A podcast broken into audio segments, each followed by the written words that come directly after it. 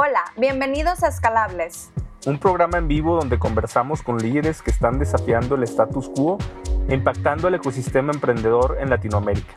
Somos Lala, Nelly, Oscar y Héctor. Cuatro amigos apasionados del ecosistema emprendedor. Buscamos conectar, inspirar y fortalecer a la comunidad de emprendimiento en la TAM. Esta es la única comunidad donde tú que nos escuchas puedes sumarte a la mesa y ser parte de la conversación. Sin filtros y espontánea. Así que te invitamos a seguirnos en Instagram como Escalables Podcast y en Twitter como Escalables P. Y unirte al grupo de Telegram Escalables Podcast. Comenzamos.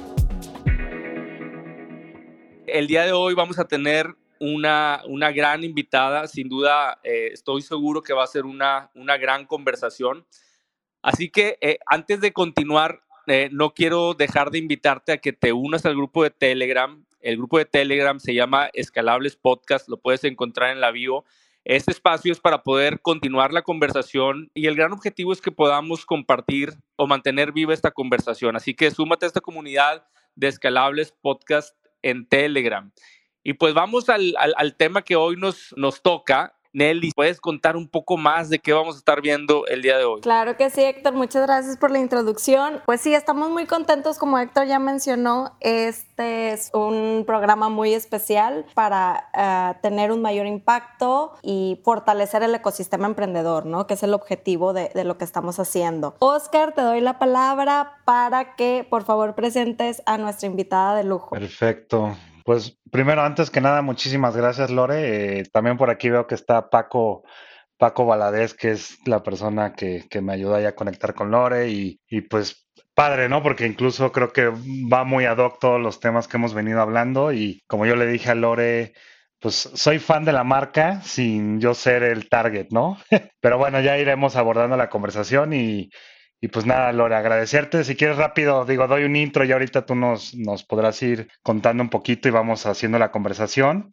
Pero bueno, contarles eh, eh, que Lorena es la fundadora de Loli in the Sky. Eh, estudió diseño de modas en el Instituto Marangoni de Milán y posteriormente obtuvo una maestría de diseño de accesorios en Barcelona, donde se especializó junto con maestros artesanos catalanes. Y Loli in the Sky, pues es una marca mexicana, ¿no? Que se dedica a hacer feliz a las mujeres por medio de los zapatos y accesorios. están hechos a mano por artesanos mexicanos en León.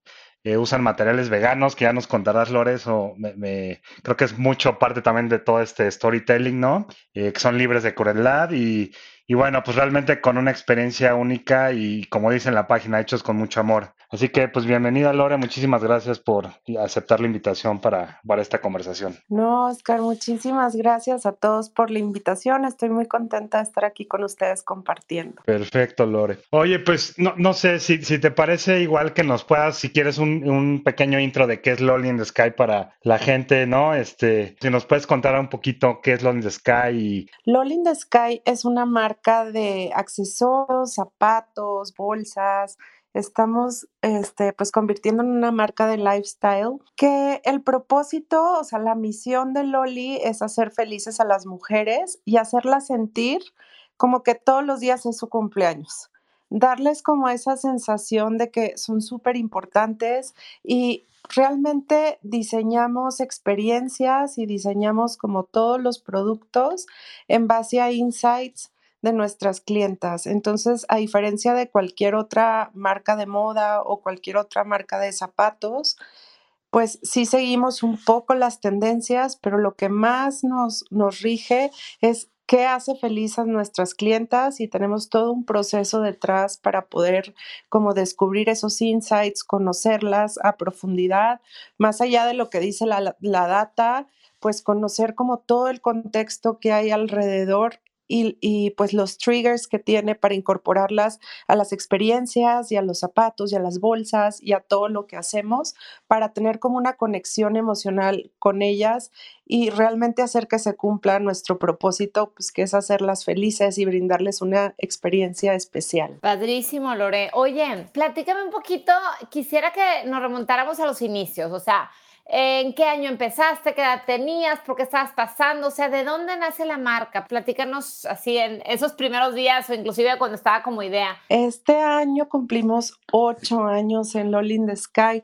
Les platico un poquito cómo comenzó. Yo desde chiquita he sido súper fan de los zapatos me daban una felicidad así impresionante de que me compraban zapatos nuevos y no tenía dónde ir y me los ponía para dormir.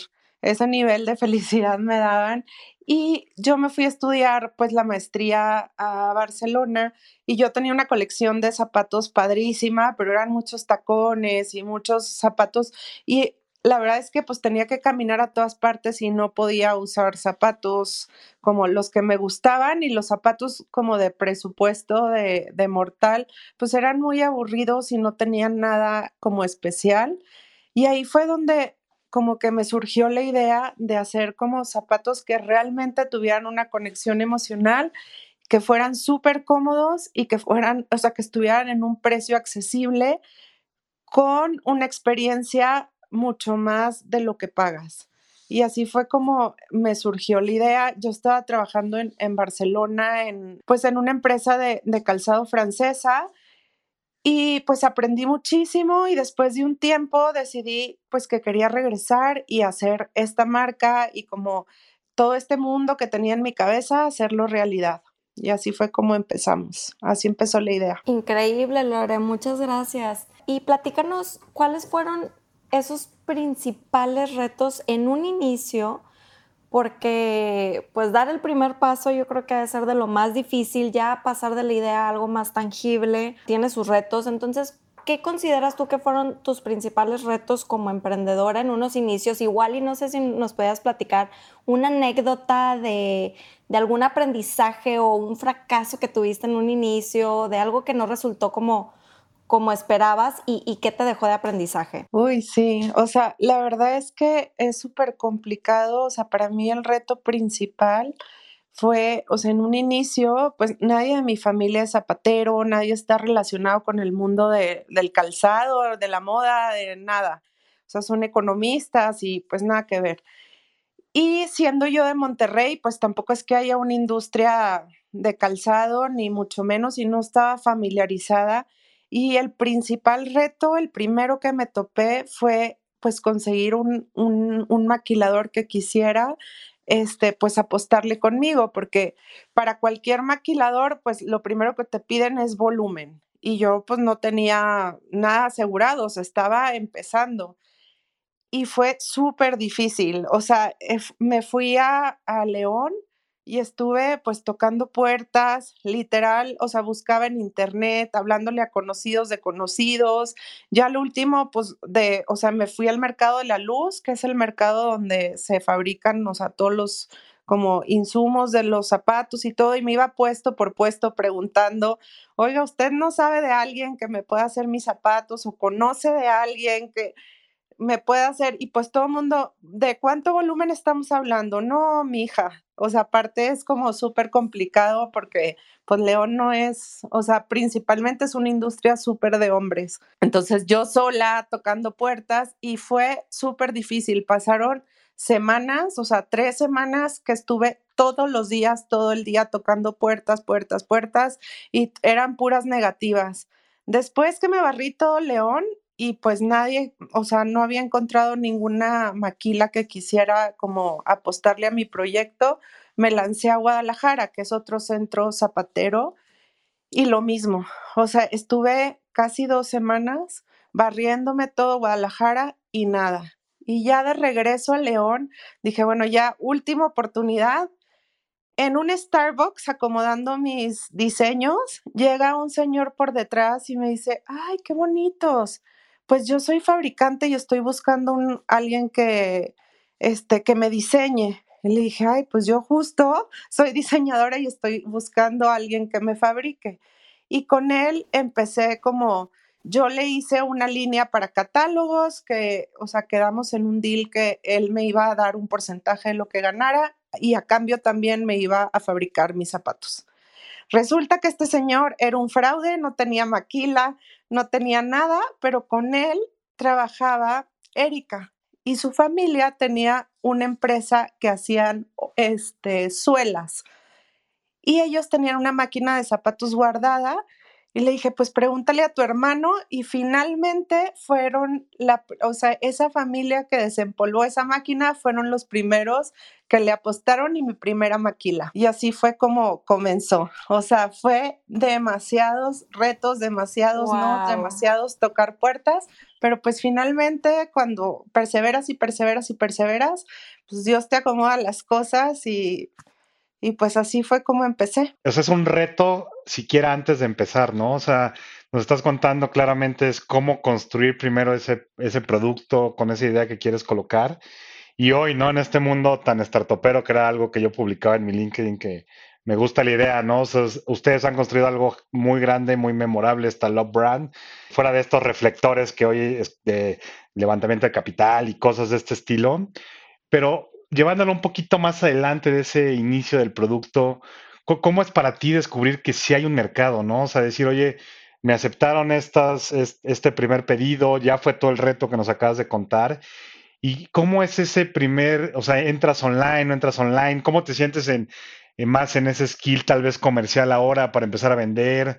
No, no sé, igual yo creo que eso es súper interesante, más que tú vienes justo todo este lado creativo y de todo este background. ¿Cómo, es esa historia de arrancar en el 2012, no? Pues mira, te platico, o sea, lo primero que hice, bueno, ya tenía la, la maquila, este, obviamente de los diseños que yo tenía, tuve que, o sea, replantear todo para usar solo una horma y sobre esa horma revestirla con muchos diseños para que fuera como más práctico y más productivo.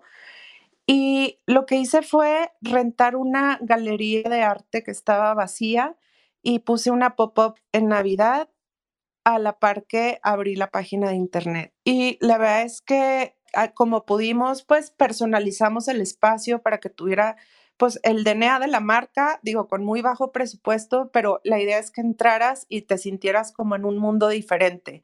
Y la verdad es que, o sea, colgamos los zapatos de globos, este, pimpeamos el lugar como pudimos, pero sí te daba esta sensación como de un espacio distinto.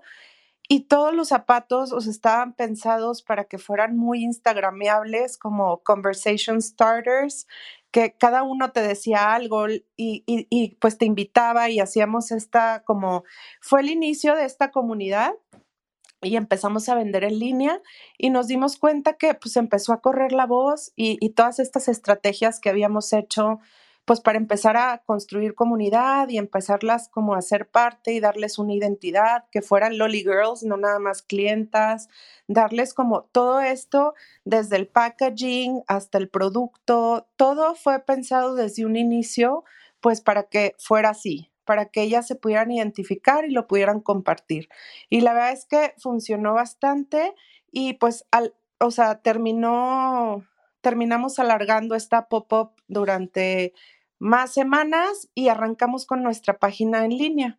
Y así fue el inicio. Oye, Loren, Oscar nos ubicó más o menos, estamos hablando de 2012. Empiezas eh, tú con esto ya tenías la marca, tenías el nombre de la marca, a ti se te ocurrió el nombre, alguien, o sea, ¿cómo empiezas? O sea, por lo que platicas, este tema de hacer la pop-up story, el tema de experiencia en el local, tuvo mucho que ver en el gusto inicial o en la adopción inicial de la marca. Entonces, platícanos un poquito cómo, si tú ya tenías esa idea antes o fue saliendo poco a poco, fuiste modificando, platícanos un poquito del tema de la construcción de marca, sobre todo en sus inicios, ¿no? Que cuando vas empezando, pues eh, hay veces que no tienes tan claro este, para dónde va a ir, ¿no? Cuéntanos tu experiencia de marca. Fíjate que para mí, o sea, mucho antes de, de saber qué zapatos, mucho antes de saber, o sea, el producto, mucho antes de, de, pues, conseguir quién lo hiciera, lo que sí tenía muy claro era como lo que quería transmitir y lo que quería que significara la marca y, y el mundo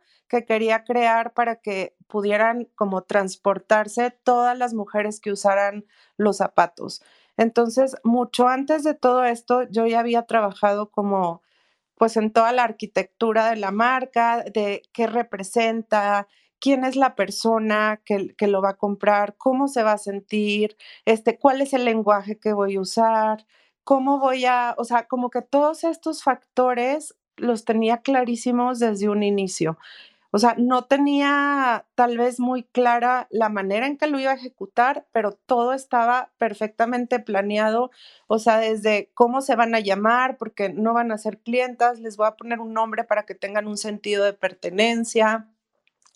Este, el mundo, o sea, me imaginé como cómo quiero que sean las tiendas, cómo, cómo va a ser el lenguaje, cómo va a ser el packaging, cómo, o sea, yo había ido, por ejemplo, a una tienda Miu Miu, una tienda de lujo y cómo me había sentido y cómo iba, o sea, esas cosas que quería que sintieran, las tenía muy claras y tenía muy claro como todo el user journey y en cada punto cómo se iba a traducir eso. Entonces eso ayudó bastante para que fuera súper coherente toda la experiencia y no fuera como chile, mole y pozole y ahí le vas pegando, sino realmente construyes un mundo al que van a entrar. Y lo pregunto porque cuando vas empezando, si ya tienes todo muy claro, cuando empiezas un proyecto, siempre está la tentación del precio, ¿no? O sea, tú ya tenías pensado en dónde ibas a fijar tu precio, qué tipo de zapatos ibas a hacer o en el camino fuiste modificando esas partes. La marca estaba claro, pero no el tipo de zapatos. No, fíjate que, o sea, desde que concebí la idea de Loli, me di cuenta que había un white space en, o sea, que tenían que ser, o sea, no económicos, pero sí accesibles. O sea, que tuvieran como ese price point en medio que, o sea, que te diera como felicidad extra porque no están carísimos y puedes tener muchos, pero, o sea, como que eso era parte del ingrediente o sea, aparte de los ingredientes para darte más felicidad, o sea, como que el price point desde el principio yo había visto, o sea, que había como marcas de lujo y luego había como zapatos genéricos super X. Y en medio como que vi una oportunidad, entonces como que eso sí lo tenía claro desde el inicio. Híjole, ya me, me, surgieron demasiadas preguntas de todo lo que nos platicas, Lore. Digo, para empezar, me queda clarísimo que eres una persona muy detallista, que Loli está perfectamente bien pensado, bien diseñado, la planeación, el tiempo que le dedicas, y digo, incluso ahorita la pasión con la que hablas de la marca, pues es, es, admirable. Y me encanta cómo está todo bien pensado, como el feliz no cumpleaños que nos mencionabas en un inicio, hacer sentir a las Loli Girls que, que, eh, como si fuera el de su cumpleaños cada vez que quieren un, un calzado de, de Loli, ¿no? Entonces, ¿cómo le haces para pues mantener esa inspiración y que todo sea coherente y que te surjan todas estas ideas creativas. No sé si nos puedas platicar un poquito de ese proceso creativo. A ver, o sea, les cuento, digo, dentro de todos estos años, pues te enfrentas con un montón de obstáculos, problemas, regazones por inexperiencia, un montón de cosas que no es, o sea, no, no es como que llega el hada de la inspiración y te toca. Realmente tienes que construir como un proceso creativo que pueda ser como replicable y que pues puedas transmitirle a tu equipo como una metodología para que pues no todo dependa de ti y que amaneciste de buen humor o no de buen humor. O sea, tienes que como tratar de hacer una metodología y eso, o sea, es lo que he hecho. Empiezo normalmente por preguntarle a las clientas, tenemos varios sistemas de, de hacerlo y ellas son como mi mayor fuente de inspiración oye, ¿qué te gusta? ¿Por qué te gusta? ¿En qué estás? Este, ¿Qué te hace reír? Y son, o sea, desde encuestas, pues me tomo un café digital con ellas, que, que les llega su correo y pues eh, y todas me responden. Pues no puedo tomarme un café one on one con cada una, pero sí lo puedo hacer de esta manera. Y ahí como que me salen muchísimas frases, muchísimas cosas que las están moviendo y por ahí empiezo. Después también veo lo que se ha vendido, lo que no se ha vendido, lo que, o sea, como toda la data de qué, qué gusta, qué no gusta, trato de analizar por qué, hacer patrones y esa es otra parte. Y después ya viene como esta parte de, dentro de lo que ellas me dijeron, me imagino una historia y a partir de ahí hago un mood board y lo aterrizo a zapatos. Entonces es como, o sea, sí tiene como pasos que involucran a todo el equipo, que tiene deadlines, que tiene como, es todo un timeline de trabajo súper estricto y durante todo el tiempo tienes que estar llenando la alcancía con referencias, con cine, con películas, o sea, ves muchísimas cosas y te vienen ideas de cosas que viste, de, o sea, eso lo tienes que hacer constante, tener un archivo de colores, de estampados, de frases, de, o sea, que es como tu go-to para de ahí agarrar como herramientas. Entonces, o sea, sí es un proceso como, pues creativo, pero tiene un orden y tiene un deadline y tiene una metodología.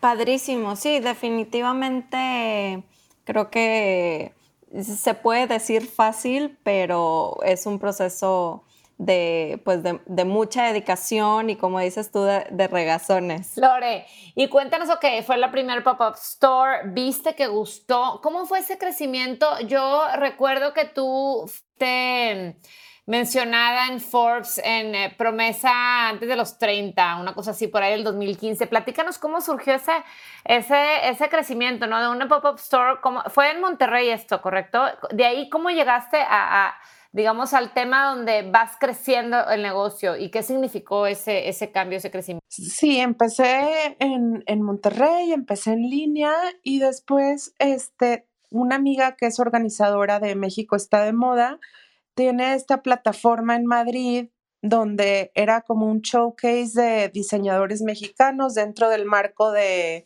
como la Semana de la Moda de, de Madrid y me invitó a exponer y pues yo fui. Y ahí hubo mucha prensa y hubo mucho, este, o sea, pues como que mucho exposure, o sea, para México. Y dentro de, la gente que vio algunas de las entrevistas que me hicieron, estaba una compradora de Liverpool. Y entonces, pues ya lo vio y como que le llamó la atención la marca y como que pues ya se enganchó con el, el concepto y todo. Y estando aquí en México, mi hermano en una fiesta se la topa y le dice, ay, mira, ella es compradora de Liverpool. Y dice, ay, pues justo ando buscando esta marca porque quiero meterla de prueba en Liverpool Online. Nosotros ya habíamos estado como tratando, pero es súper complicado, o sea, entrar si no llegas a la persona correcta. Y a través de, esta diosidencia, pues le dice, oye, pues es, es, o sea, esta marca, claro que la conozco, Lolinda Sky, o sea, mi hermana es la creadora y nos puso en contacto. Y así fue como entré primero una prueba en Liverpool Online y la verdad es que nos fue increíble y de ahí entramos a 30 Liverpooles y después entramos a todos los Liverpooles ya de la República y como que fuimos creciendo y eso nos dio también un montón de exposure pues en toda la República. Y pues fuimos creciendo en línea, fuimos como robusteciendo el equipo, después, o sea, hubo otra oportunidad igual estando yo en la madrugada buscando, vi una oportunidad para emprendedores en Macy's y pues apliqué y fui y pues la verdad gané y me quedé y me compraron y hicimos esta prueba de entrar igual en Macy's Online y así como que hemos ido pues creciendo poco a poco. Buenísimo, Lore. Oye, una, una, una pregunta de mí me, me, llama muchísimo la atención porque me, me, acuerdo un poco de esos tiempos. Yo, yo, yo sí me tocó ese, digamos que la salida y, o, o el comienzo de Lolly in the Sky. Y yo me acuerdo una de las cosas, yo lo, lo comento un poco por, por percepción, ¿verdad? No porque sabía exactamente del, del tema, pero Loli en the Sky de repente fue como súper desirable, ¿no? O sea, las personas, o en, este caso el, tu target o las, las chicas, en este caso este, mi esposa, pues eran más, más jóvenes y todo, y y pues querían Loli in the Sky, ¿verdad? Entonces se sentía una marca muy, eh, las personas la buscaban y la querían, ¿no? Y siento que como que creció muy rápido de repente en un segmento no tan fácil, en una ciudad no tan fácil. Y quisiera preguntarte así puntualmente, ¿cuáles fueron esas solo tres razones en que tú creas que fue que le dimos realmente al clavo y pudo crecer tan rápido, ¿no? Como espuma. A ver, o sea, tres razones. Mira, yo creo que, o sea, fue, fue clave, por ejemplo, rodearme de gente que me complementara, porque pues una cosa es la, la, parte creativa, que puede ser muy buena y todo, pero pues tiene que venir acompañada también de procesos, tiene que venir acompañada de como muchas otras cosas, la parte financiera, la parte logística, la parte, o sea, ya mucho más como numérica y exacta. Y, y como que creo que es clave poderte rodear de gente que te complementa y que tenga pues las habilidades que tú no tienes. Eso fue una, o sea, si lo hubiera hecho yo sola, sola, pues la verdad es que no hubiera, o sea, no puedes ser bueno para todo, eres bueno para lo que eres bueno y para el resto tienes que buscar a alguien que te complemente y eso es lo que hace que crezcas. La segunda, yo creo que, o sea, sí es muy importante esta parte de hacer las cosas pensadas en la gente y cuidar todos los detalles y cuidar como toda la experiencia y cuidar como hacer las cosas con amor y que realmente te importe, porque eso al final se siente. O sea, que haya detrás algo más que pues son los zapatos. O sea, lo, lo que nosotros vendemos, lo último que vendemos es zapatos. O sea, vendemos una experiencia, vendemos muchas cosas y, creo que eso hace mucho la diferencia. O sea, el que realmente te importe porque se siente. Y la gente, yo creo que, o sea, eso como que te da un sentido de pertenencia distinto, te da un sentido de apoyar diferente porque te sientes parte. Y creo que esa segunda es clave y yo creo que la tercera es, pues no desanimarse y no darte por vencido porque le hemos regado muchísimo y, o sea, han pasado en el camino muchas cosas y pues el, el, seguir y seguir y seguir creo que es, es clave. O sea, que a pesar de las circunstancias puedas como seguir adelante y ver cómo sí, y si la regaste, pues aprender y, y rápido como, o sea, hemos pues tratado de aprender lo más rápido de los errores y hay errores que nos han costado mucho, pero el chiste creo que es perseverar. Buenísimo, Lore. Mencionas como, como una de las, de las primeras razones, o sea, hablas de rodearte de gente que te complemente.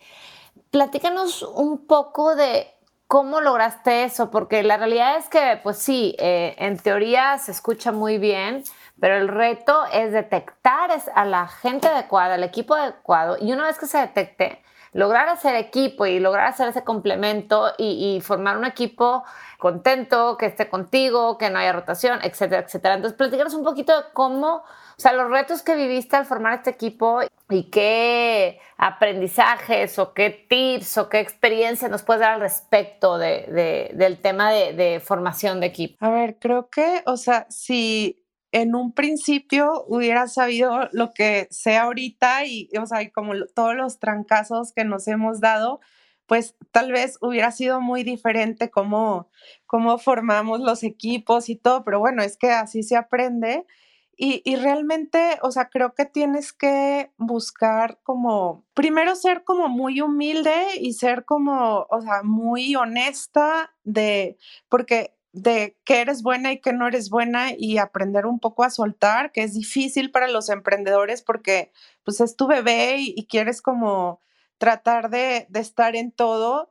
Y esa parte es, creo que es súper importante de poder tener la humildad de decir, pues esto no es lo mío y, y hacerte un lado y dejarle, o sea, como a la gente que, que, que tiene esa habilidad que tú no tienes creo que también, o sea, es clave buscar como gente que tenga el mismo mindset que tú y tal vez en un principio pues no tienes el presupuesto para traerte al mejor de, de todos con mil experiencia, pero creo que algo es que es clave es buscar gente con hambre de aprender y que se equivoque y que, o sea, pueda rectificar rápido y, aprender rápido y sobre todo con drive y hambre. O sea, creo que eso al principio que pues no puedes pagar al mejor, pero sí puedes pagar a alguien que a lo mejor va empezando y no tiene tanta experiencia, pero esa característica para mí es muy importante que, y que sea también gente humilde que le busque, porque obviamente no sabes todo, y pues tener la habilidad de preguntar y de acercarte a la gente correcta es súper importante a la hora de, de, formar un equipo y de escoger a la gente de tu equipo. Totalmente, porque al final pues tu equipo están compartiendo los valores y están trabajando hacia un mismo propósito de, la marca. Definitivamente, Lore, muchas gracias. Oye, y, y, ahorita, de hecho, digo, siguiendo el tema este del equipo, porque sabemos que es algo muy importante y es clave del éxito para las empresas. Ahorita mencionabas también el tema de los socios y a lo que tengo entendido, tu hermano Eduardo, pues también eh, eh, lleva ahí el rol de la parte operativa de, de Loli in the Sky. Entonces, ¿cómo es esa experiencia de, de, trabajar con tu hermano? ¿Cómo le hacen cuando no se ponen de acuerdo? ¿Cómo toman las decisiones? ¿Cuáles son los pros, contras de emprender con un miembro de tu familia? Mira, yo creo que, o sea, en un inicio, como que, o sea, los pros que, que tiene es pues sobre todo, o sea, pues confianza total, ¿verdad? Que, que eso es súper importante, que pues con los ojos cerrados sabes que no te va hacer una tranza o que no va a ser, o sea, creo que eso para mí fue una tranquilidad impresionante. Eduardo ahora es, es parte del consejo, pero ya no está, o sea, ya tengo un director general. Me ayudó en la parte, o sea, como para arrancar y después ya él siguió su camino este, con otros emprendimientos y así, pero pues ya dejó como ese camino recorrido y creo que fue, o sea, fue clave esta parte de, pues te digo, la confianza entre hermanos y la comunicación. Totalmente, Lore. Oye, ¿de qué tamaño es el equipo ahorita en Loli? ¿Y cuántas eh, sucursales, eh, boutiques y tiendas tienen? Somos 85 este, miembros del equipo. Y este, ahorita tenemos una, o sea, bueno, vendemos en todos los Liverpooles, este, tenemos una tienda en Nuevo Sur, en Monterrey, acabamos de, de abrir una en, en, las Américas, en Ecatepec, aquí en, en Ciudad de México, tenemos otra Shoe Bar, que es como un concepto que, que sacamos este, también en, en, Plaza Universidad y estamos por abrir en Galerías Monterrey, en la parte nueva y en Linda Vista, en Parque Linda Vista también aquí. Y este, estamos planeando como expandirnos en este concepto nuevo que se llama Shoe Bar, que es como en un espacio mucho más este, pequeño, pero es como igual una experiencia súper padre, pero es un concepto omnicanal donde, o sea, están los bestsellers y están todos los zapatos que te puedes probar, pero no tenemos todo el inventario ahí. Te lo pruebas y si te gusta, te lo mandamos a tu casa y en 24 horas te llega, pero no lo tenemos todo el inventario ahí y es un, un, nuevo concepto con el que pues creemos que podemos expandirnos mucho más rápido. Oye, a mí me gustaría regresarme tantitito para atrás porque hay algo súper interesante en la historia que digo, ya, ya la conocía, pero ahorita que platicas justo de esta parte creativa, de juntar equipos, se ve algo que veo es que tienes una visión clara en cuanto a eh, la experiencia ofrecer de la marca, ¿no? Y, y todo lo demás, retos operativos, equipo y demás. Incluso este tema, ¿no? De traer a tu hermano. A mí la historia, y no sé cómo lo veas tú, me recuerda mucho a la, tal vez a la de Destroyer, ¿no? También alguien muy creativo, que alguien cercano a su familia le ayuda, ¿no? A un poquito a poner estructura, ¿no? Como dices, hacer equipo con esos skills que tal vez pues, son complementarios al tuyo. Pero ¿qué, ¿qué, tan difícil, yo pienso de mi lado, es de repente traer un, a un, alguien que va a dirigir, tu hermano o un director general, ¿no? Que le va a poner como toda esta parte más de business, un poquito ayudarte a ti.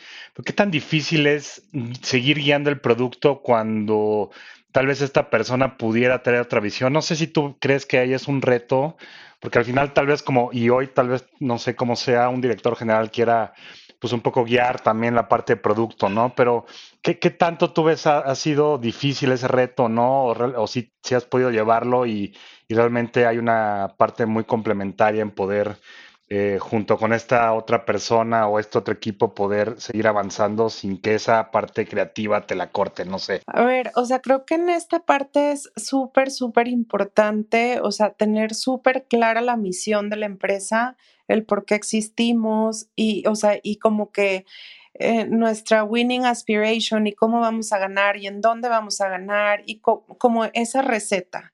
Y después como delegar súper bien, o sea, cada quien, o sea, qué se va de, o sea, eh, de qué se va a encargar y, o sea, todo lo que sea dentro de ese marco, adelante. Y todo lo que se salga de nuestra winning aspiration y todo lo que se salga de, o sea, cómo vamos a ganar y la, o sea, como nuestra filosofía, pues no.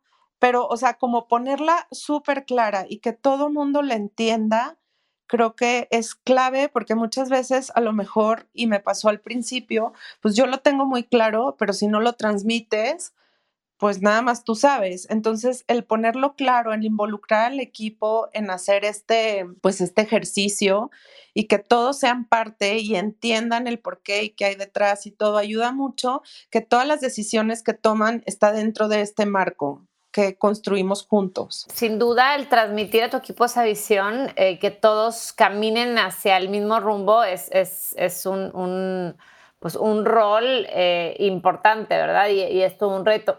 Yo me quisiera regresar otra vez al tema de dirección general. Eh, comentas y mencionaste antes, eh, hablando de, de, los consejos que podías dar, dijiste que era importante aprender a soltar, porque es tu bebé y todos sabemos los que estamos en el mundo de emprender y que hemos construido empresas, que es difícil soltar y quieres estar en todo y piensas que, no necesariamente piensas que nadie lo va a hacer como tú, pero que nadie lo va a hacer como dueño. Entonces, platícame un poco esta transición. ¿En qué momento se tomó la decisión?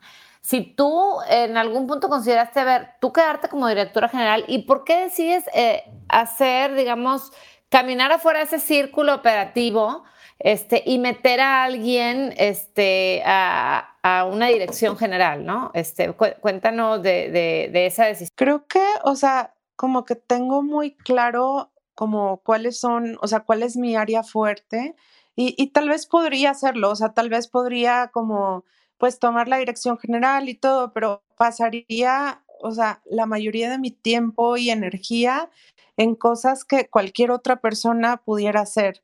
Y en cambio, prefiero como enfocarme en lo que realmente, pues, es el valor agregado que yo traigo y a estar al 100 de mi tiempo y energía y todo en esta parte de innovación, en esta parte de, de creación de experiencia, que es lo que hace como que Loli tenga esta parte única.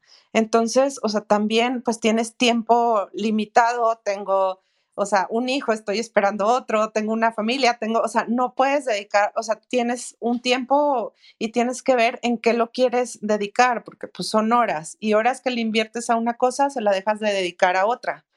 Entonces, para mí es muy claro que, o sea, todas mis horas las quiero dedicar a esto que hace la diferencia y las cosas que, que pudiera hacer cualquier persona este, o sea, que no, no se necesita específicamente que sea yo, pues es importante delegarlas y, y seguro las va a hacer mucho mejor que yo.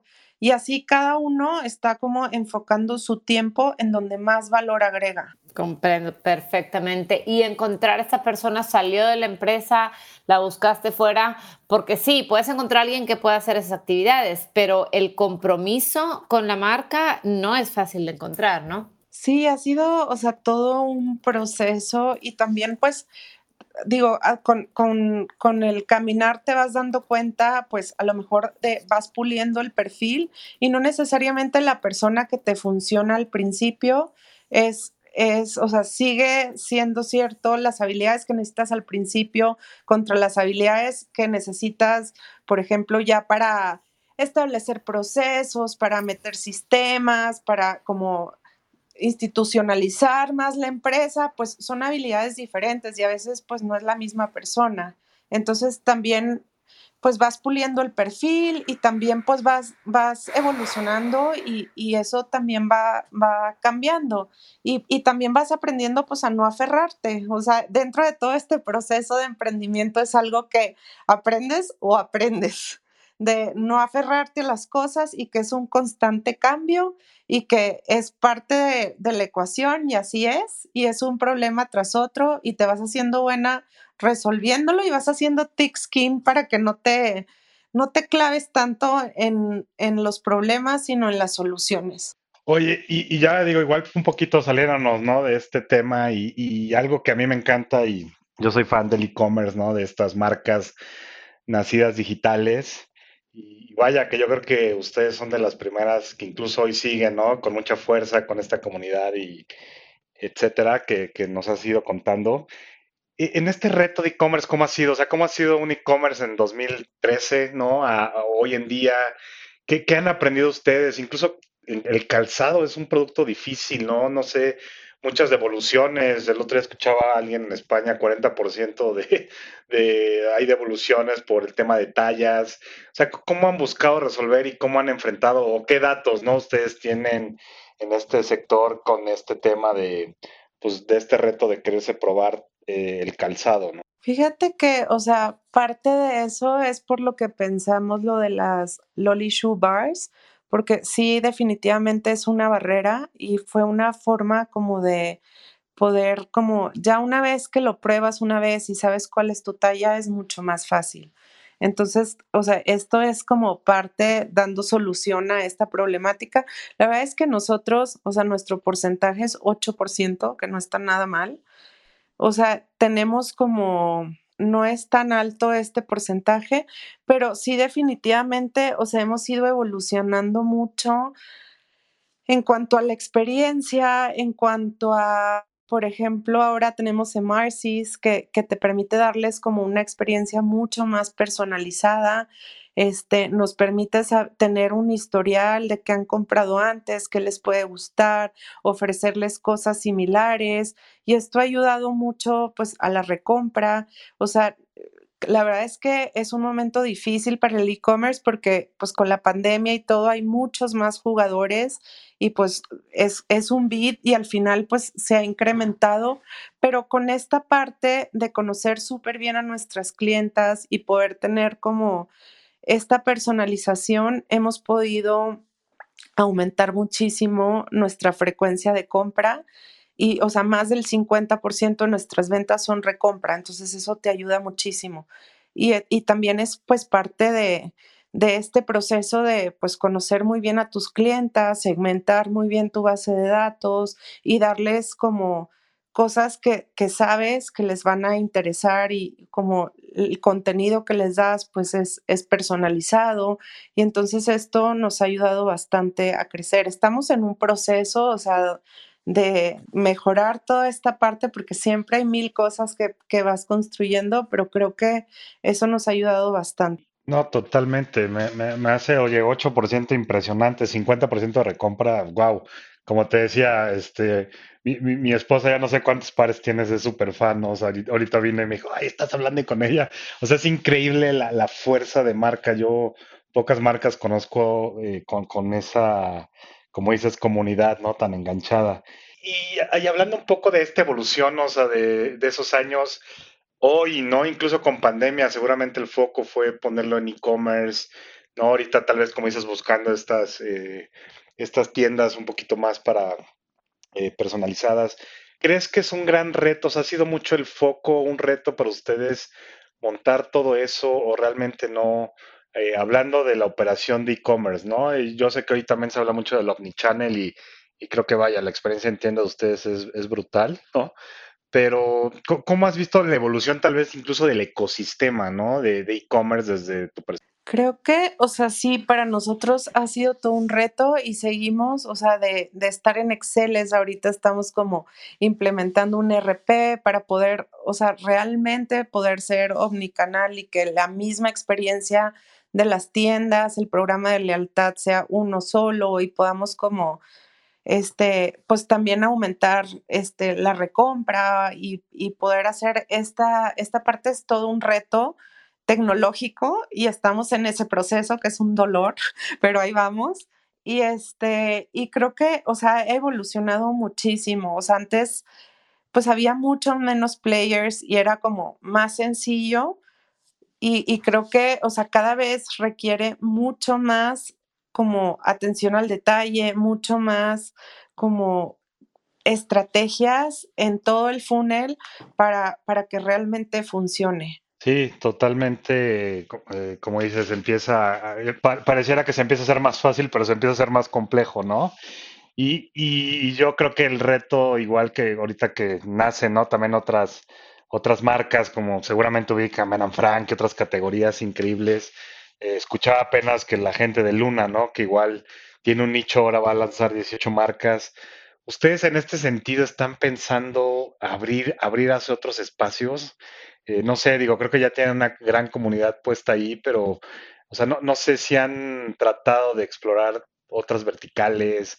Entiendo que otros mercados, igual también por ahí nos, nos contarás, pero, o sea, incluso un tema me quedo pensando de, de, hombres, ¿no? Yo creo que, no sé, la marca está muy dirigida hacia, hacia allá, pero, o sea, ¿qué, ¿qué, han visto de ese lado? ¿Cuál, cuál ha sido la, lo, como estrategia se ha puesto tal vez en la mesa? Definitivamente hacia hombres no, los hombres no le gastan como las mujeres, no les da esa taquicardia al zapato, no hay esa conexión emocional, entonces hacia hombres no va, pero, o sea, sí hemos pensado como en, te digo, convertirla como en una marca de lifestyle, primero empezando como por crecer líneas, o sea, empezamos solo con calzado flats y luego fuimos creciendo como flats, tacones, tenis, así. Luego sacamos Loli Mist, que son fragancias, luego sacamos bolsas, ahorita estamos por lanzar una línea de pijamas y como accesorios. Y la verdad es que hemos visto, o sea, ha sido lento, pero en, o sea, en los últimos seis meses ha crecido muchísimo estas categorías. O sea, antes eran como 5% y ahorita ya representan 17%, que es, que es mucho. O sea, entre productos COVID y, y, y, todas estas como nuevas líneas que tienen mucho potencial para crecer dentro de Loli. Y estamos sacando una segunda marca que es totalmente diferente y que va dirigido a otro mercado mucho más masivo y es otra persona y es otro, otro mundo, pero para poder abarcar como este nicho que pues Loli no llega y no va a llegar y no es el propósito, entonces haciendo esta segunda marca, pero apenas estamos lanzando. Lori, veo que, pues bueno, ahorita mencionabas, ¿no? Cómo se han diversificado sus productos en fragancias, accesorios, eh, calzado para niños, etcétera. Pero, ¿qué tal esa expansión internacional? Porque, si no me equivoco, ya están en países como Estados Unidos, Canadá, Arabia Saudita, Japón, Guatemala. No sé si por ahí se me va algún otro, pero platícanos esa experiencia de cómo fue entrar a mercados internacionales, cómo eligieron esos países, cómo fue la negociación de entrar ahí, el, el conocer también al cliente, porque si bien, ok, el target puede ser pues mujer, edad X, X edad, con ciertas características, etcétera, pues también puede cambiar un poco de, de, de, países a países, ¿no? Mira, la verdad es que, o sea, al principio empezamos creciendo muchísimo no, no fue que nosotros escogiéramos estratégicamente de que, ay, ahora quiero Japón ahora quiero Arabia Saudita. Realmente, o sea, fue, íbamos a las ferias de Magic en Las Vegas, que pues va gente de todo el mundo y ahí pues se nos acercaba gente de, de todas partes del mundo que pues querían Loli y así fue como, o sea, como llegamos a esos mercados.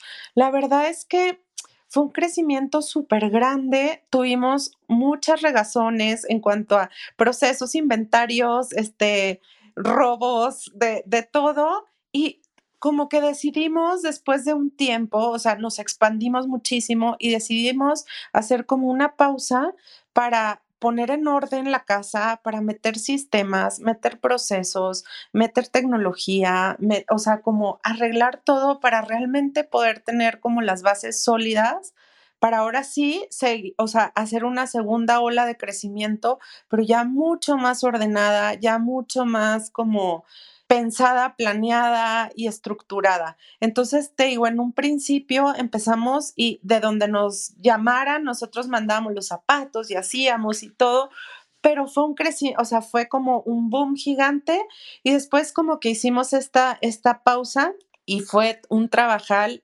enorme, poner en orden todo.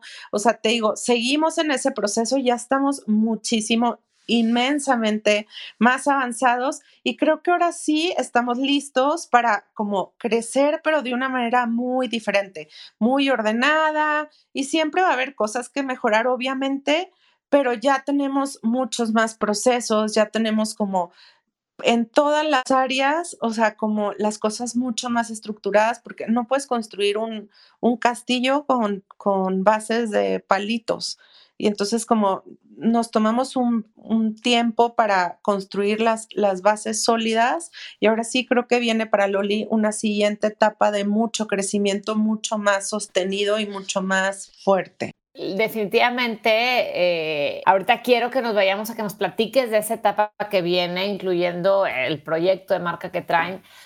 Pero me gustaría saber, después de esta expansión eh, grande y luego todo este tema de cómo poner en orden la casa y poner los cimientos fuertes, viene el tema de COVID, ¿no? Y es eh, un fenómeno que sin duda a todas las industrias les, pegó. Eh, corrígeme si estoy mal, ustedes, es más, dame el dato si puedes, ¿cuántos, ¿en cuántos puntos de venta estaban? Si eran propios o franquicias o como nada más para darnos una idea del impacto. Y tengo entendido que tuvieron que cerrar muchísimos de estos puntos de venta. Quisiera que nos compartieras un poquito de esta parte, ¿no? ¿Cómo les impactó COVID y cómo se enfrentaron a ello, ¿no?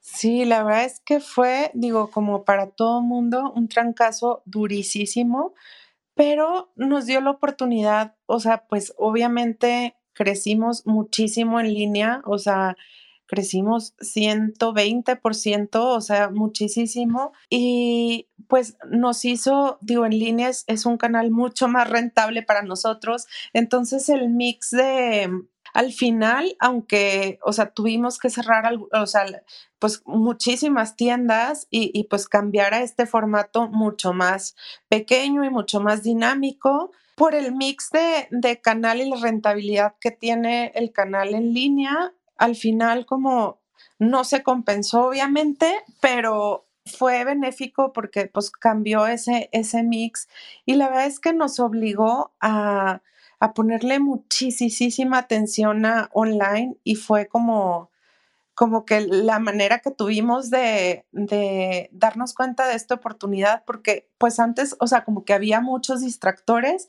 y el solo tener online te obliga a, a crecer sí o sí. Entonces, la verdad es que, o sea, hasta pudimos pagar bastante de la deuda que teníamos, a pesar de ser COVID y todo, esta situación de, pues, como que el cambio de porcentaje a que ahora fuera mucho más online, pues nos ayudó en ese sentido y, en el sentido que pues nos obligó a profesionalizar muchísimo toda nuestra operación en línea. Para entender un poquito la estructura, ¿cuántos en, ventas, si se puede saber eh, qué, tanto porcentaje es en línea, qué tanto porcentaje es en tiendas propias, este, más o menos para entender, o cuántos puntos de venta tienen? Ahorita vamos a cerrar el año con seis puntos de venta este, físicos. Este, bueno, pues Liverpool y, en línea. Y antes, os estaba como muy dividido, era 28, eh, o sea, pues casi un tercio cada uno. Y ahora, pues ya pesa muchísimo más nuestra, nuestra venta en línea. Entonces, digo, a pesar que vamos a cerrar con, seis puntos de venta, pues eso ya nos pone las tiendas que teníamos antes eran con unos socios y ahora estas tiendas pues ya son propias. Entonces, el, el, margen que tenemos pues es el doble y, o sea, antes eran como mayoristas prácticamente y ahora pues ya son tiendas propias. Entonces, a pesar de que son seis, pues el margen es mucho mayor. Oye, Lori, y me encanta, o sea, este tema de cómo fue, fueron explorando, fueron, o sea, como dices, crecieron mucho, de repente viene COVID, se tienen que enfocar. Incluso ahorita, ¿no? Lo que nos compartes de los socios, de que ahora ya van ustedes solos. ¿Cómo ves tú todo este tema entonces ahora sí de capital, ¿no? O sea, de levantar capital, eh, en su momento lo han planteado, no, no ahorita, hijo, pues ya estás viendo una locura, si, si estás ahí un poco pendiente de lo que pasa, eh, eh, levantar, que escuchamos por aquí 10 millones, 20 millones de dólares de capital de, diferentes este, empresas, ¿no? Ahorita e-commerce, ahorita tiene un gran hype y, y en otra pregunta te, te abordaré por ahí, pero ¿Cómo ves este tema de capital? ¿Lo piensan hacer? ¿Lo quieren hacer? Eh, ¿O no? ¿Quieren seguir más este tema bootstrap? O sea, ¿cómo ha sido ahí el por qué antes no? Y si ahora sí lo ven como este tema que dices, vamos a hacer expansión. Yo creo que, o sea, creo que es una herramienta súper buena creo que tiene que ser en el momento correcto.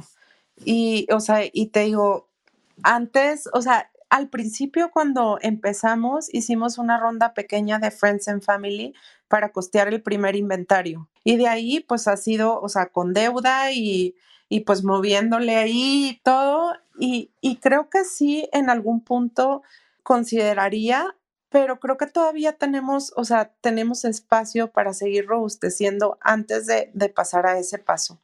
Pero definitivamente lo veo como una súper opción porque aparte de, digo, aparte del dinero y todo, o sea, lo, lo que te trae, pues también, o sea, es, es un movimiento estratégico de, de, de todo lo, lo que te aporta aparte de dinero. Sí, totalmente, como dices, tal vez justo te están terminando de afinar esos detalles, hacerlo.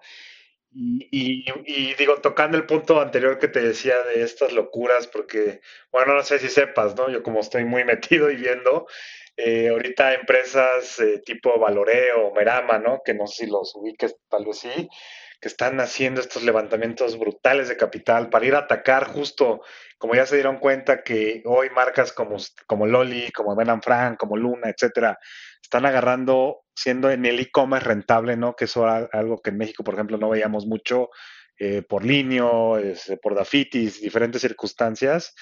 E, este tema de, de, ir a buscar nichos, incluso no sé si se les han acercado a ustedes para tratar de comprar Loli, ¿no? Porque sé que ahorita estas marcas están muy fuertes queriendo eh, acaparar para competir con, con, Amazon, ¿no? ¿Tú cómo ves este tema de crear como marcas blancas, si quieres, de nacidas digitales? A ver, creo que son, este, o sea, para nosotros ahorita, o sea, y como yo lo veo, es, tenemos tanto que, hacer todavía con Loli, o sea, le vemos todavía tanto para dónde que, o sea, creo que tenemos que consolidar y hacer y crecer y sacarle todo el jugo posible antes de, de pensar en, en, otras cosas así, porque el que mucho abarca poco aprieta. Entonces, creo que todavía tenemos que darle una buena recia a Loli para, para llegarla, o sea, llevarla donde, a donde queremos llevarla antes de pensar en, en este tipo de cosas.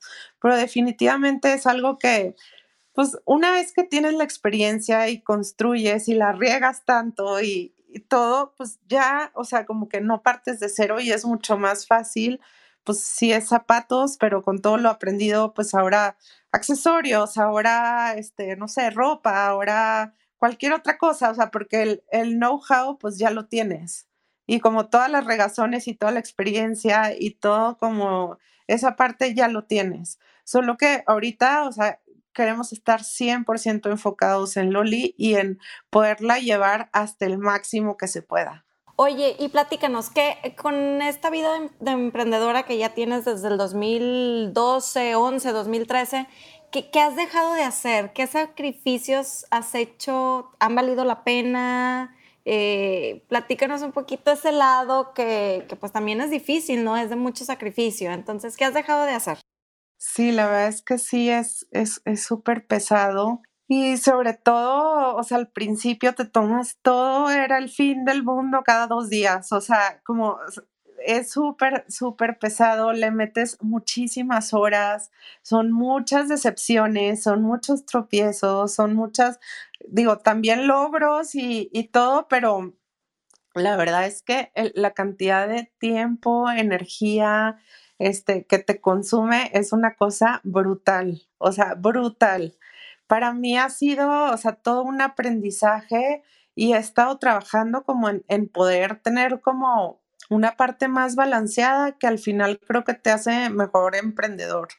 O sea, el hecho de también darte tiempo para, para despejarte, también darte tiempo para tu familia, también darte tiempo para, para ti, porque si tú no estás bien, o sea, ya valió todo. Entonces, creo que esta parte de, o sea, encontrar el balance, nunca lo vas a encontrar, lo tienes que crear a la brava. Y es lo que, o sea, he estado trabajando y creo que me ha servido mucho. Y, o sea, sí he sacrificado mucho, pero he ganado mucho. Y si volteo atrás, digo, bueno, de la persona que era, de la mujer que era, ahorita he crecido infinitamente. Entonces, pues sí es muy duro, pero, pero al final vale la pena porque la verdad es que creces muchísimo. Y mientras puedas lograr crear este balance, vale la pena, o sea, se puede hacer todo. Definitivamente el, balance es, es, muy importante. Eh, gracias, Lore. Oye, cambiando un poquito de tema, porque fíjate, Digo, a mí me ha pasado, incluso me pasó la semana pasada que fui a comer con, con unas amigas. Ves a la gente eh, y le digo a mi amiga, oye, esos son lolis, ¿verdad? O sea, luego, luego los identificas, ya sabes cuál es el calzado de loli. La, o sea, la marca, el, la esencia está muy bien reflejada en los productos. Entonces te quiero preguntar, ¿cuál es tu modelo favorito de lolis o cuál es el que más cariño le tienes y por qué? Porque sé que eh, bueno, digo, lo que he leído y lo que cuentan en su página, cada calzado tiene una historia. Entonces, ¿cuál es al que más cariño le tienes y por qué no? Yo creo que el, el de Hello Sunshine es mi favorito. Le tengo mucho cariño. El amarillo, ¿verdad? El amarillo. Sí, sí, sí, Yo lo tengo. Ay, qué padre. Sí, ese es de, o sea, yo creo que es el que más cariño le tengo. Es de la primera colección. Sigue siendo un campeón, o sea, ya lleva muchísimos años vendiéndose y creo que refleja como este, como que esta esencia de Loli. Me acuerdo mucho de mi mamá que me decía todas las mañanas, Good morning, sunshine y como que cada vez que lo veo y que se lo veo a mucha gente, veo a mi mamá diciéndome eso en las mañanas y me encanta. Ay, qué lindo, Lore. Oye, y aquí va mi pregunta follow-up. ¿Quién es tu mayor inspiración? Mi mayor inspiración, yo creo que mi mamá. O sea, mi mamá, bueno, mis papás en general, como que son la, las personas como, o sea, mi mamá es la, la persona más empática que yo conozco y la persona como más balanceada y más profunda y o sea y, y, es como ha logrado pues una familia súper padre y a pesar de todos los retos y todo es bien entrona y tiene pero tiene esta dulzura bien padre que no ha perdido no sé, como que siento que es así, cuando sea grande quiero ser como ella. Muy bien, Lore. Y bueno, quiero darle la palabra a Diego, que se acaba de subir. Bienvenido, Diego, bienvenido aquí a la mesa de escalables. Cuéntanos. Lore, padrísima tu historia. Nada más para entender, eh, digo, yo, tengo una empresa textil, nos especializamos en calcetines, también vendemos en, en retail, Liverpool, Sanborn, Sears, etcétera, de Pigland. Eh, pues quería entender cuál es tu experiencia con con retail en México, ¿no? Nosotros ahorita estamos justo en este punto de, expansión en el tema de retail, que choca un poco con nuestra estrategia digital, ¿no? Por el tema de, realmente lo anticuado, por, por, no encontrar un mejor término para el retail en, en, México. Creo que Liverpool es de los pocos que tienen sistemas de automatización que, que benefician al, a los proveedores pero fuera de eso, pues los demás creo que están en, la edad de piedra en temas de, proyecciones, de cómo apoyar a los proveedores. ¿Ustedes qué estrategias han tomado para crecer su presencia en retail? ¿Qué han visto que resulte mejor eh, en la expansión internacional? Ahorita nosotros estamos en, el tema de entrar a España y a Europa. Em, ¿qué, consejos nos darías para, para este tipo de expansiones? A ver, creo que, o sea, inclusive con Liverpool, o sea, no puedes esperar, o sea, pues sí son empresas como muy antiguas y Liverpool no, pero el resto, o sea, como que pues hay mucha chamba que tú puedes hacer y, y no esperar que pues ellos la hagan, o sea, muchísimo, este, pues hacer tu OTV y hacer como todas estas proyecciones y que estén en las tiendas correctas y que estén en las tallas correctas y que estén, o sea, todo esto, pues muchas veces ellos no, pues la verdad es que no, ni se fijan y, y ahí está como la clave. Y retail es mucho de estar encima, encima, encima, encima, encima de dónde está el producto, este, o sea, todos los detalles suman y cuentan para, para llegar al resultado. O sea, nos, nos hemos dado cuenta, pues, la promotoría, este, dónde pues cómo está en display el producto, que esté el producto a tiempo, el producto correcto en la temporada correcta, que a lo mejor son cosas como muy sencillas que obviamos, pero cuando te metes y le metes lupa a todo esto, la verdad es que ahí hay un, o sea, es una mina de oro si lo sabes cómo llevar bien, pero te tienes que meter y dedicarle muchas horas de como análisis y todo. Y creo que es complementario, o sea, no es como que eso es anticuado, creo que hay maneras de, de picharles y creo que inclusive están hambrientos de, de propuestas diferentes, de pues dentro de un piso de venta que es como masivo, pues tratar de diferenciarte y tratar de, inclusive a ellos es un ganar-ganar, pues brindar una experiencia diferente, pero es mucho de tú hacer la labor y pues pensar a ver qué display puedo hacer y qué les propongo y ahora pues, ay, les voy a proponer que el, el shoe bar esté itinerante dentro de, de Liverpool y muchas veces pues te van a batear, pero algunas no. Y ahí es donde tienes estas oportunidades de, de innovar y que hacen la diferencia y pues meterte al, al, detalle con lupa. Buenísimo, Lore, muchas gracias. Oye, pues ya se, ya se acerca el tiempo de, de, de ir cerrando, pero me, no me gustaría que se nos fuera sin continuar un poquito lo que nos platicaste acerca de los proyectos que vienen en el futuro para Loli. Cuéntanos cuáles son los siguientes pasos para la marca, para la empresa hacia dónde están pensando crecer. Platicamos un poquito, un poquito de esto. ¿Dónde ves a Loli in the Sky en un futuro, digamos, corto, mediano y largo plazo? A ver, ahorita traemos un plan este, para la comunidad increíble 360 que vamos a hacer cosas padrísimas que nunca hemos hecho con la comunidad para llevarlo al siguiente nivel. Traemos también, te digo, estos planes de, de upper funnel, de awareness, porque la verdad es que, o sea, a pesar de que, pues sí, la gente sí nos conoce y, y se ha ido de boca en boca, pues ha sido como muy orgánico y realmente nunca hemos como tenido una campaña fuerte de awareness pensando fuera de la caja y, creo que, o sea, eh, traemos planes increíbles para el upper funnel de, de cosas muy innovadoras, intervenciones públicas. Este, bueno, ya, ya, les ya la iremos viendo, pero muchas cosas para darnos a conocer de una forma un poco más guerrilla, este, muy creativa, muy padre, porque la verdad es que hay un mundo de gente que todavía no nos conoce y como que ese reto tenemos de, de pues crecer el, el, awareness de la marca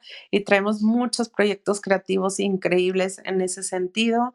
Te digo, traemos este, el proyecto de, de expansión con Loli Bar y estas nuevas tiendas que, que es este concepto también de, de, bar, pero tiene un lenguaje visual espectacular y ahora traemos como ya va a estar mucho más conectado con, con, la experiencia en línea, entonces trae muchas sorpresas también la experiencia de las nuevas tiendas que estamos por abrir. Este, te digo, estamos, eh, sacamos una línea ecológica que la verdad es que apenas va arrancando, que está hecha de materiales reciclados, que creo que es súper importante. Traemos, por ejemplo, bueno, esa línea la vamos a, a crecer y ahora vamos a hacer unas suelas que están hechas de, de, corcho, aparte de las que ya tenemos que es como de, de suelas recicladas y vamos a crecer muchísimo esta línea.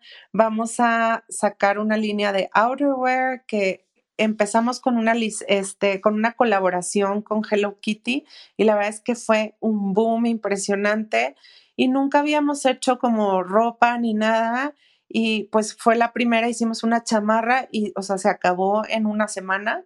Entonces vimos que ahí hay una gran oportunidad. Entonces es, es una, las nuevas tiendas pues tienen esta parte también como de, de fashion y, y, hay mucho ahí.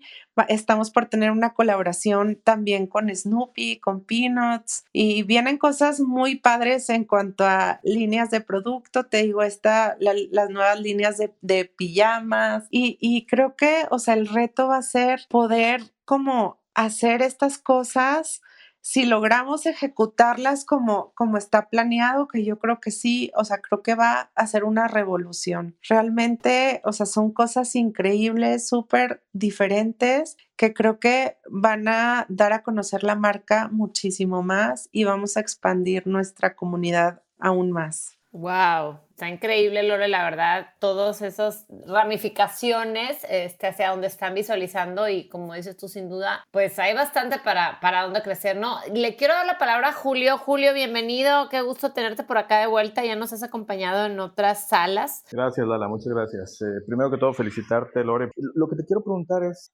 imagino que en el tema de e-commerce, están metiendo, bueno, es evidentemente el, metiendo el uso de tecnología, ¿no?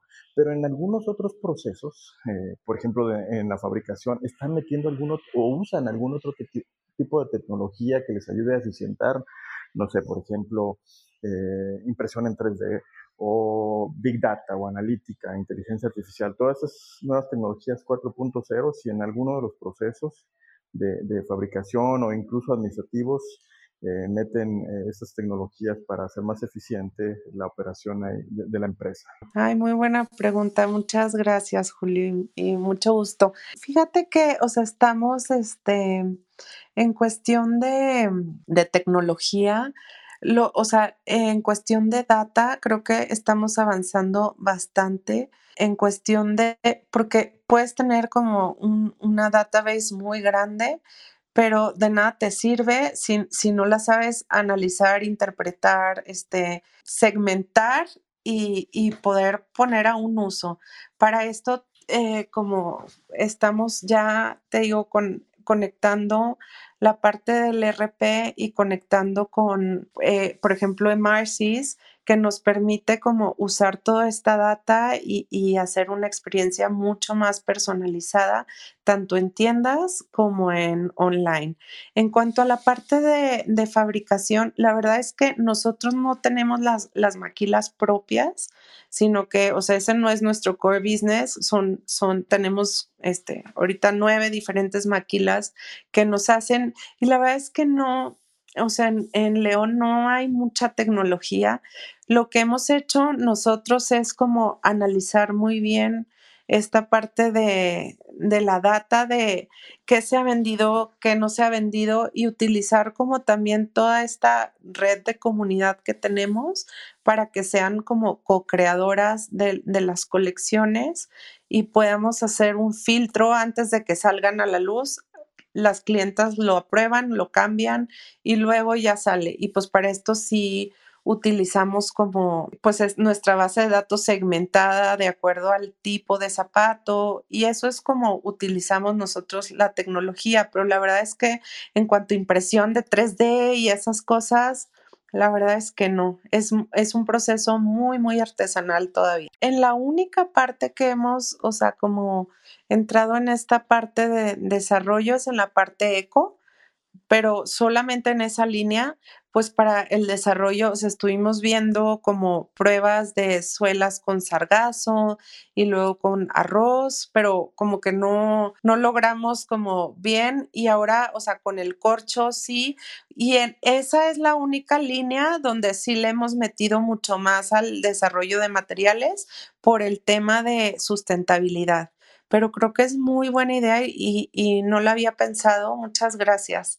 Sí lo voy a tomar en cuenta porque creo que ahí hay todavía muchísimo más que explorar. Oye, Lore, y hablando de comunidad, ya para ir cerrando, eh, mencionaste que uno de sus planes a futuro es el eh, continuar creciendo la comunidad. Tengo entendido, o sea, la comunidad que, ya tienen formada de, de sus clientes, ¿no?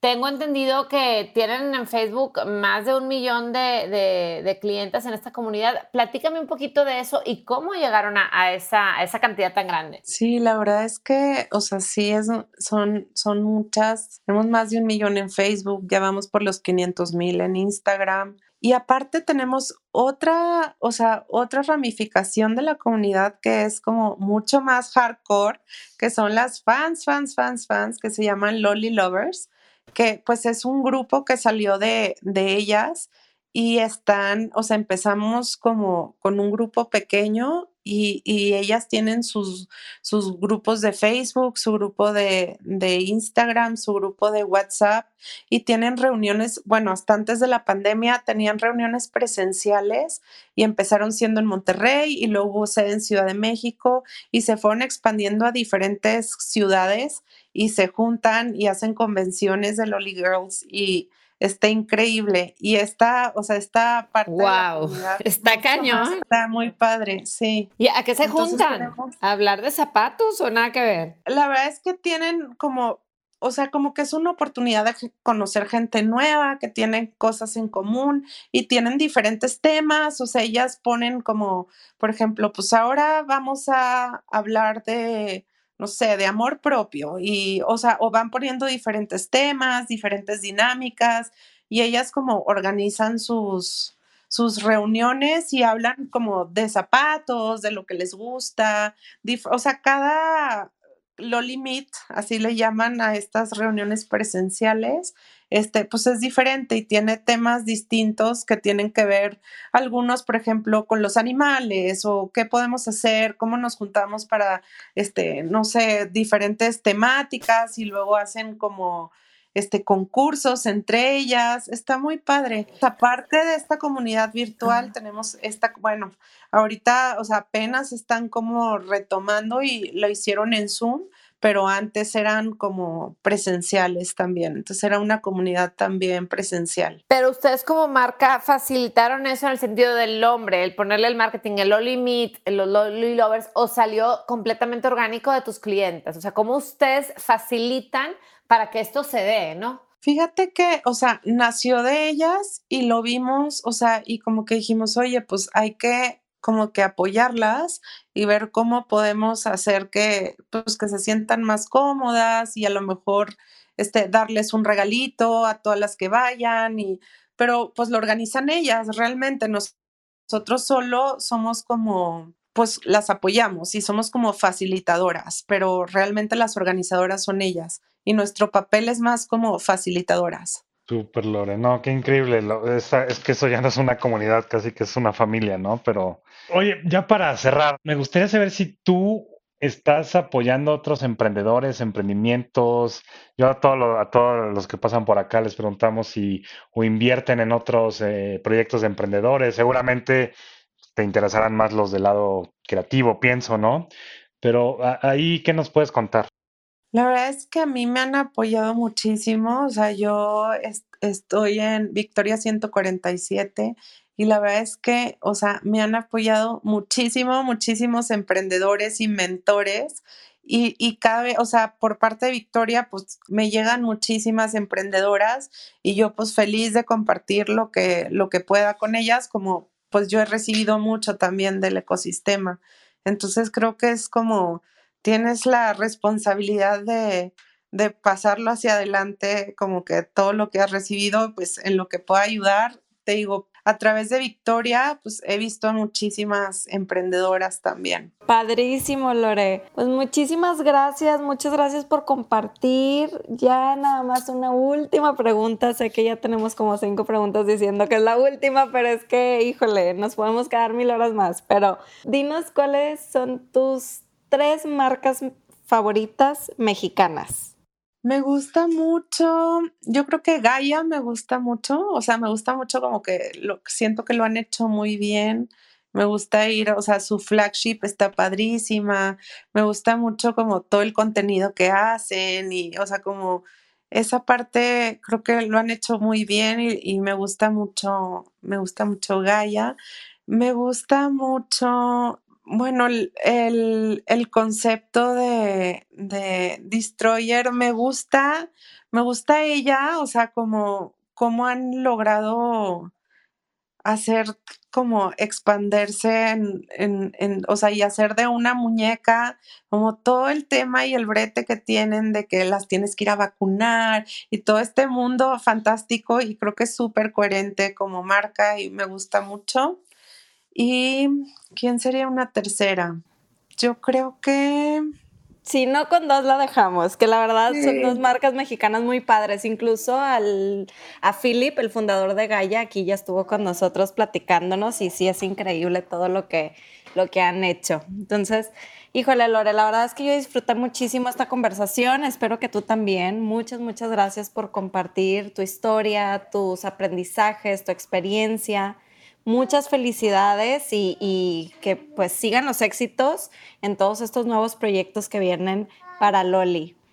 Oscar, Lala, Héctor, no sé si tengan algunas palabras finales. Yo nada más que agradecerle a Lore. Lore, gracias por compartir este tiempo con nosotros, con la gente. Agradecerle a Julio, a la gente que estuvo aquí arriba haciendo sus preguntas y y, por, y agradecerte a ti más que nada, Lore, por compartir tu experiencia, que sin duda para toda la gente que nos está escuchando también eh, o que nos escuchará en el podcast, pues siempre es inspirador eh, ver historias de éxito como la tuya, donde claramente pues no todo es, este, no siempre brilla el sol y donde hay altibajos y el escucharlas de viva voz y tener la oportunidad de platicar con gente como tú eh, siempre, siempre se agradece, ¿no? Entonces, también invitar a, la gente que nos está escuchando a que se unan al grupo para saber cuáles van a ser nuestros siguientes invitados y que tengan la oportunidad de estar aquí en esta mesa de conversación. Mil gracias, Lore. Gracias, Nelly, Héctor, Oscar. Gracias, gracias. No, igual, Lore, pues muchísimas gracias y como lo dije al inicio, me encanta porque pues han hecho esto sin este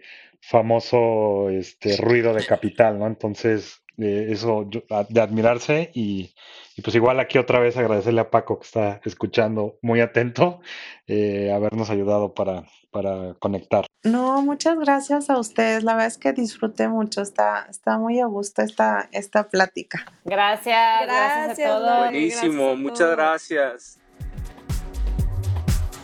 Gracias, por, escucharnos. Recuerda que estas pláticas se graban en vivo a través de Twitter Spaces, donde tú puedes participar y ser parte de la conversación. No pierdas la oportunidad de platicar con nosotros. Síguenos en Instagram y en Telegram como Escalables Podcast y entérate de quiénes serán nuestros próximos invitados.